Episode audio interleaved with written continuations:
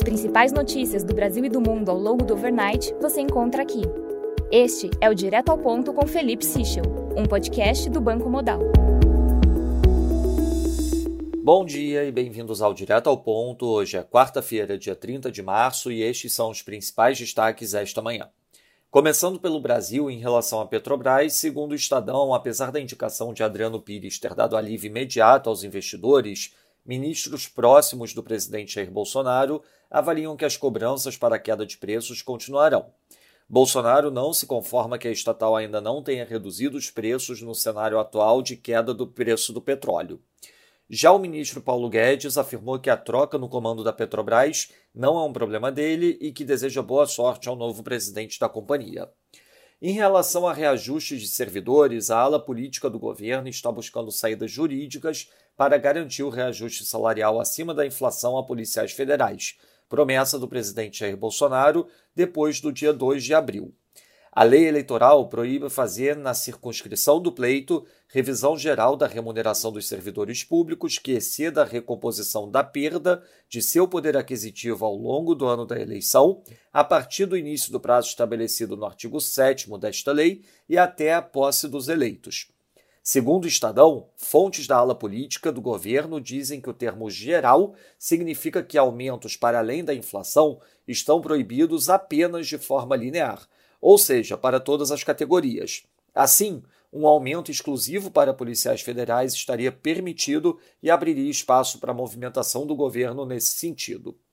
Sobre a arrecadação, a Folha destaca que parlamentares articulam a votação de um projeto de lei que amplia o limite de faturamento de empresas enquadradas no Simples Nacional dos atuais 4,8 milhões para 8,47 milhões ao ano. Além da mudança no Simples, também seriam reajustados os valores de referência para mês, de 81 mil para 142 mil ao ano, e microempresas de 360 mil para 847 mil ao ano. A medida tem apoio da Frente Parlamentar do Empreendedorismo, que reúne 207 deputados e senadores. Em relação às eleições, aliados do governador João Dória prometem aumentar o tom das críticas a Eduardo Leite caso ele dê início a uma campanha paralela no PSDB. Segundo um secretário estadual, conspirar enquanto dentro do partido é ainda pior do que se tivesse migrado para outra legenda. Passando para o setor internacional, nos Estados Unidos, o Bostic afirmou que a guerra na Ucrânia está elevando incerteza e pode ter impacto na demanda, mas os riscos de inflação são para cima.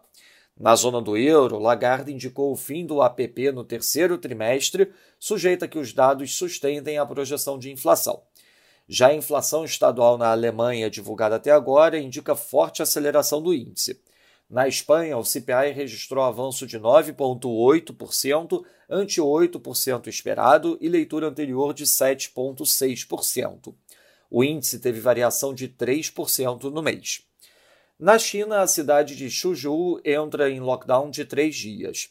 Já segundo o Wall Street Journal, o governo pretende implementar medidas para aumento da regulação sobre o serviço de streaming. Na agenda do dia, destaque às 8 da manhã para a divulgação do IGPM aqui no Brasil, às 9 da manhã o CPI nacional na Alemanha e às 9 e meia da manhã a divulgação do PIB nos Estados Unidos. Além disso, às 10 e meia da noite teremos a divulgação do Manufacturing PMI na China. E às 3 da manhã, a divulgação dos dados de PIB do Reino Unido. Nos mercados, o dólar index no momento enfraquece 0,51%, o peso mexicano avança 0,33%, enquanto o rand sul-africano avança 0,44%. No mercado de juros, o título americano de 2 anos fecha 5 basis points, enquanto o título de 10 anos abre 1 basis point. No mercado de juros europeu, o Bund título alemão de 10 anos abre 3 basis points. No mercado de ações, o S&P Futuro cai 0,26%, enquanto o DAX cai 1,20%. Já no mercado de commodities, o WTI avança 2,13%, enquanto o Brent avança 1,90%.